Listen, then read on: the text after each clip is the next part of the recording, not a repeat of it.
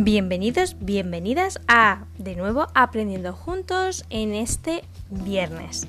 La verdad es que con esto de que los días se hacen más largos, poco a poco, que ya va haciendo más calorcito, no sé, el tiempo está cambiando y ya se nota un poco el movimiento, iba a decir movimiento sexy como la canción, pero no, el movimiento, el olor y el movimiento del verano. Así que, bueno, a las personas que les guste el verano, pues estarán más contentas y a las que no, pues estarán un poco más tristorronas. Pero bueno, no pasa nada. En todo caso es viernes, sinónimo de empezar el fin de semana. Eh, terminamos casi, casi ya, falta muy poco para terminar mayo y empezar un nuevo mes con muchísimas cosas y retos, oportunidades, desafíos ante nosotros. Eh, ¿Qué vamos a hablar hoy? Bueno, pues eh, vamos a hablar de dos cosas que aparentemente no tienen muchas cosas en común, pero que si le damos una pensada, reflexionamos un poquito y nos, nos dejamos un poco del pensamiento superficial rápido, de acción-reacción, pues nos damos cuenta de que sí, de que sí que tiene cierta relación. Hablo de dos cosas, pero me refiero a los dos temas que vamos a hablar hoy en los dos podcasts, porque como sabéis, hoy no había colaboración, ya sí los próximos eh, viernes, pero sí seguimos teniendo dos podcasts.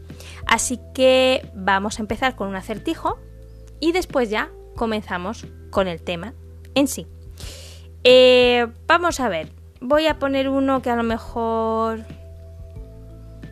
A lo mejor ya conocéis. Son de estos mm, cortitos, pero bueno, que sea cortito no quiere decir que no sea interesante. Y más habiendo ya hablado el, ayer del pensamiento lateral, que sé que me ha llegado aquí cositas de que os ha gustado. Me alegro muchísimo y aprendí muchísimo también. Dice el acertijo, hay una casa muy especial que tiene todas sus partes, sus paredes orientadas hacia el sur. ¿Cómo es posible?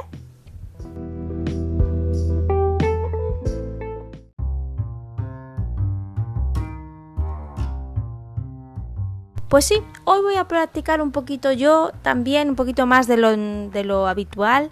Eh, lo que hablábamos ayer del slow, del movimiento slow, ya es viernes, estamos terminando la semana, empezamos a bajar de revoluciones y eso también pues lo voy a trasladar y lo, yo creo que lo voy a transmitir en, en mi voz y en mi ritmo. Así que me vais a permitir que hoy vaya un poquito más slow, fluyendo más slow. Vamos a hablar de otro tema. Estamos que, vamos, estamos que nos vamos con, con los palabras, ¿no? Con los vocablos. Apuntar otro en la lista de ayer. Multitasking. Este creo que os soltará un poquito más. El multitasking. O multitarea en español, ¿no? Traducido. Yo creo que sí, que os suena un poquito más. Eh, vamos a consultar dos eh, blogs el primero de ellos es eaeprogramas.es, ¿vale? Y tiene ya un toque menos de psicología y más eh, enfocado hacia negocios, empresa, economía, pero eh, para el tema que vamos a tratar, pues nos sirve estupendo y maravillosamente bien. Coge aire, abre tu mente y tu corazón, activa tu escucha activa, estate en el aquí y en el ahora, este es tu momento y vamos a compartirlo. Y dice, ¿qué es el multitasking y cuáles son sus ventajas? Actualmente puede ser muy útil para las empresas contratar personas multitask y eso supone un beneficio doble, tanto para estas en su búsqueda de trabajadores con este perfil, como para quienes tengan la habilidad de poder realizar múltiples tareas de forma rápida y eficaz. El término multitasking o multitarea se reducía originalmente a un uso circunscrito al ámbito informático, relacionado con una modalidad de operación del sistema operativo capaz de ejecutar varias tareas de una forma simultánea o intercalada.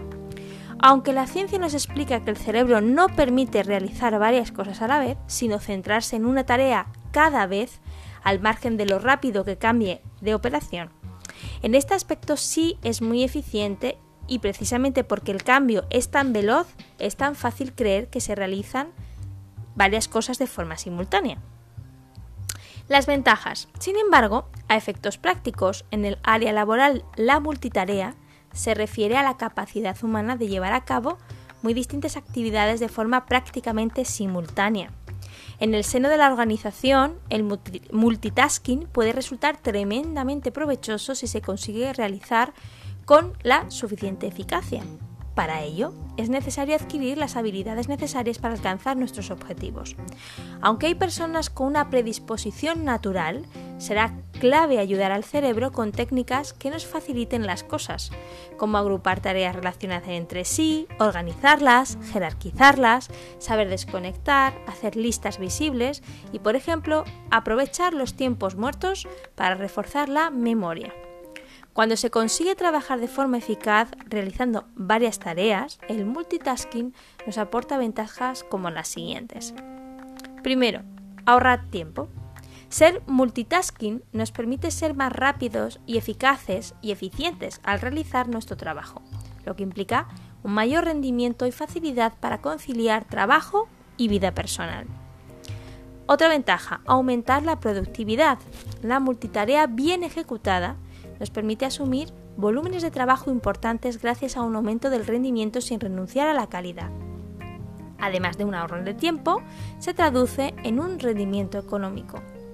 Asumir más responsabilidades. Ser un multitasking eficaz nos facilita asumir más responsabilidades gracias a esa habilidad para hacer varias cosas a la vez que el logro de una mayor eficiencia. Trabajo de calidad en entorno caótico. Si el espacio de trabajo o clima laboral exige una atención consciente que resulta inviable, un planteamiento multitasking será de ayuda para no sucumbir a las distracciones constantes. Superar los inicios de una empresa.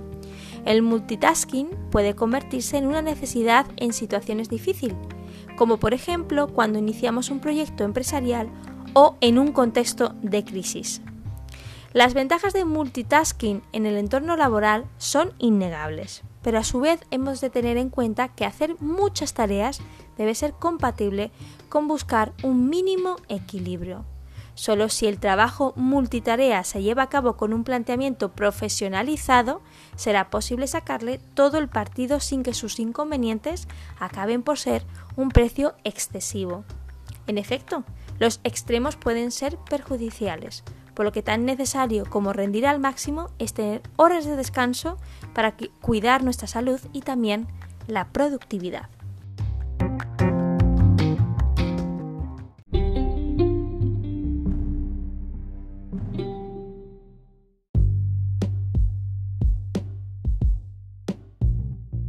Bien, aquí os he traído una primera reflexión sobre qué es el multitasking y digámoslo así, los aspectos que pueden llegar a ser positivos siempre y cuando, como bien decía el artículo, encontremos momentos de equilibrio. Pero resulta ser que alrededor del término multitasking existen personas o tendencias o corrientes, perspectivas que creen que sí eh, puede tener ciertas, ciertas cosas beneficiosas, digámoslo así, y otras eh, cuantas que creen que el multitasking en realidad no existe como tal o como lo quieren definir, sino que le ponen ese término a un proceso que en realidad el cerebro no está realizando, ¿vale? Entonces, a ver, aquí yo os he traído ambas perspectivas porque no se trata tanto de, de tener razón, sino de tener la información, una información bastante completa y a partir de ahí la experiencia propia, pues encontrar el término en el que podamos coger aquello que más beneficie nuestro trabajo, productividad y bienestar y desechar las prácticas que nos pueden hacer daño o supongan un desequilibrio en alguna de nuestras áreas de vida. Así que vamos a ver la otra perspectiva del multitasking. ¡Qué nervios!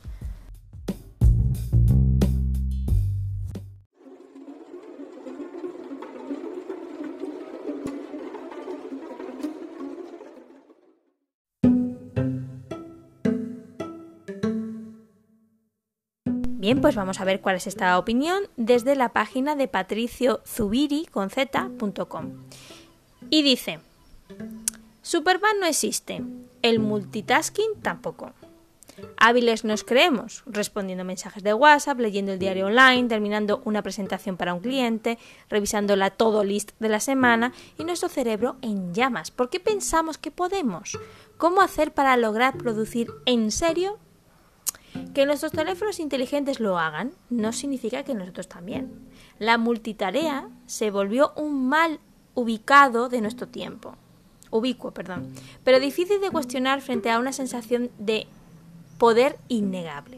Grupos de mensajería, mails que van y vienen y la gran pregunta de quién está creando algo en medio de tanta mini tarea. Earl Miller, profesor de neurociencias del prestigioso MIT, afirma que la multitarea arruina la productividad causa errores e impide el pensamiento creativo. Nuestra percepción es una suma de ilusiones donde, por ejemplo, creemos que vemos una única imagen cuando en realidad sumamos las muchas miradas rápidas que damos a nuestro entorno en pocos segundos para formar una pintura interna entera. La sensación es que vemos un continuo, cuando lo cierto es que no es así. Tenemos una capacidad muy limitada para pensamientos simultáneos. Si bien podemos conectarlos entre sí de manera efectiva si nos sumergimos en un tema lo suficiente. Cuando saltamos de tarea en tarea, lo que hacemos en realidad es reenfocarnos en cada una, algo que consume muchísimo combustible en nuestro cerebro, el órgano de mayor consumo en relación a su masa. Gloria Mark, profesora de la Universidad de California, dice que cuando interrumpimos una tarea podemos tardar hasta 23 minutos en volver a realmente a concentrarnos. Por suerte, esto no aplica a, a las tareas que nuestro cerebro automatizó, como lavar la ropa o conducir. Cuando estamos en piloto automático podemos sumar una actividad simple sobre ya las estandarizadas. Pero al momento de hacer en paralelo dos cosas que requieren una cierta carga cognitiva, nuestras reservas se drenarán fácilmente. Entonces, si somos tan malos en cambiar entre tareas, ¿por qué lo hacemos constantemente? La respuesta puede estar en los hábitos. Las notificaciones de nuestros emails o redes sociales, ese bendito número rojo que indica que algo pasa en nuestra audiencia y ausencia están ligadas a la liberación de dopamina en el circuito de recompensas de nuestro cerebro, el mismo que se activa cuando tenemos placer derivado del ejercicio o incluso el consumo de drogas. Otra teoría apunta a nuestras necesidades evolutivas. En el pasado, poder captar nueva información del medio podía ser clave para la supervivencia. Pero en el siglo XXI, con una notable sobrecarga de datos, el efecto parece ser el contrario, disminuyendo nuestra capacidad de comprensión y de análisis. Si queremos esperar a que nuestro cerebro evolucione y se vuelva bueno en el multitasking, tendremos que ser pacientes por lo menos, por lo menos 20.000 años más. Cada vez que saltamos a ver qué pasó en Facebook o en Instagram, reforzamos el comportamiento esperando que la sorpresa detrás de esa notificación sea agradable. Y el ambiente de oficinas y de las comunicaciones constantes no ayudan. Mark encontró que las personas que son frecuentemente interrumpidas desarrollan una capacidad de atención muy limitada y comienzan a auto-interrumpirse. Madre mía. Estos efectos no discriminan ni por sexo ni edad, ya que tanto jóvenes como personas mayores, hombres y mujeres están sujetos a la misma ilusión de productividad al momento de hacer malabares con las tareas. De hecho, algunos estudios muestran que las personas que creen que son buenas en el multitasking tienen una capacidad limitada para el pensamiento simultáneo. ¿Y ahora qué? Pues la primera forma de romper con los ciclos es focalizarse en una tarea única durante un periodo de tiempo, que puede ser más o menos pues desde un 25 minutos a algo más de una hora. Nuestra concentración en una tarea tampoco dura mucho más por sí misma y creer que estamos varias horas concentrados es otra falacia de nuestra percepción. Eliminar las distracciones parece la segunda clave, poniendo el teléfono móvil en silencio y evitando revisar constantemente emails durante el periodo de concentración. Herramientas digitales como los cronómetros para el método Pomodoro también puede contribuir. El sistema apunta a concentrarnos en una tarea durante 25 minutos, alternando con 5 minutos de distracciones antes de volver al siguiente ciclo. Ahora, el momento de distraerse se recomienda evitar las redes sociales en ese momento, que suponen una un constante cambio entre pequeños trozos de información de manera muy rápida y poco organizada, teniendo una demanda de energía alta para nuestro cerebro. En cambio, un buen descanso puede ser salir a caminar, dejar la mente vagar, escuchar música, ya hemos dicho, arte terapia, música, escribir, mm, lettering, cocinar, etc. En promedio, miramos nuestros teléfonos unas 120 veces al día. Y según estudios realizados por Microsoft, nuestro tiempo más o menos que bajo atención de las redes sociales y vamos del teléfono es de 12 segundos en los años del año 2000 a 8 segundos hoy. Un pez pequeño lo mantiene 9 segundos. La constante búsqueda de novedad y satisfacción no solo ataca a la productividad, sino que también tiene un costo en nuestra salud mental, aumentando los niveles de insatisfacción y de ansiedad. La conducta puede ayudarnos, revisar nuestros emails en bloques solo tres veces al día o reducir el uso de redes sociales disponiendo un tiempo específico para contestar mensajes ya mejora el panorama. Si tratas de atrapar a dos conejos, no atraparás a ninguno. Proverbio ruso.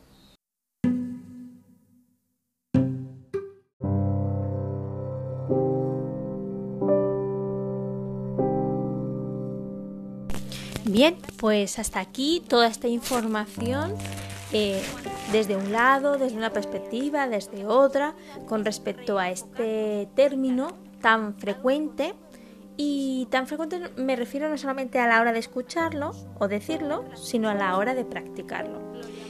Evidentemente, en la situación en la que nos encontramos, aunque queda un día menos y sabemos que todo esto terminará, eh, y terminará bien si todos seguimos comprometidos con la responsabilidad de cada uno y grupo, digámoslo así, pues ahora nos hemos encontrado que aunque no queramos o no creamos o no somos partidarios o partidarias de ese multitasking, con el teletrabajo y la teleformación, pues a veces ocurre. Y muchas veces no de una manera consciente, pero inconsciente sí, pues em, eso que teníamos más bien dividido en ambiente laboral y ambiente hogareño o familiar o personal se ha diluido. Y sin querer, pues mezclamos eh, responsabilidades, eh, los tengo que y además los compromisos, de tal manera que sin quererlo a veces nos vemos envueltos y envueltas en ese multitasking. Bueno, ya hemos visto que el multitasking bien entendido y bien practicado, bien canalizado, tiene sus ventajas. Pero qué duda cabe que nosotros y nosotras seremos los primeros que vamos a sentir si ah, nos, nos está incomodando esa situación o no lo vamos a sentir de alguna manera. A lo mejor al principio no estamos muy por ello porque estamos dentro de esa dinámica, ¿no? De ese hábito. Pero bueno, en el fondo al final pasa factura de una manera u otra. Entonces, eh, como hemos dicho muchas veces, está bien que sepamos que eso está, está bien que sepamos de qué se trata y lo identifiquemos para ir gestionando con las herramientas de nuestro kit pues esas situaciones. Si no sabemos qué herramientas utilizar o hemos utilizado varias herramientas y no sirven, no pasa nada. Se intenta de otra manera o se pide ayuda. Pero desde luego, desde luego, lo que sí se debería de evitar en la medida de lo posible por nuestro bien y por el bien de los que nos rodean es que el multitasking vuelva a ser la filosofía que impere en la nueva eh, sociedad, la nueva realidad que está por venir cada vez más cerca. Estamos a tiempo de poder practicar desde ahora pequeños matices y pequeños cambios de hábitos o adaptar nuevos hábitos o encontrar nuevos hábitos que nos ayuden a saber cuándo y cómo aplicar ese multitasking y cuándo no es recomendable porque nos perjudica más que el hecho de que nos beneficie. Así que con esta idea os dejo. Muchas gracias, muchas gracias por estar, por compartir, por opinar, por seguir ahí, por motivar, por seguir trabajando ahí fuera, sanando, cuidando y protegiendo. Y ahora mismo estoy con vosotros de nuevo en el segundo podcast. Buenas noches.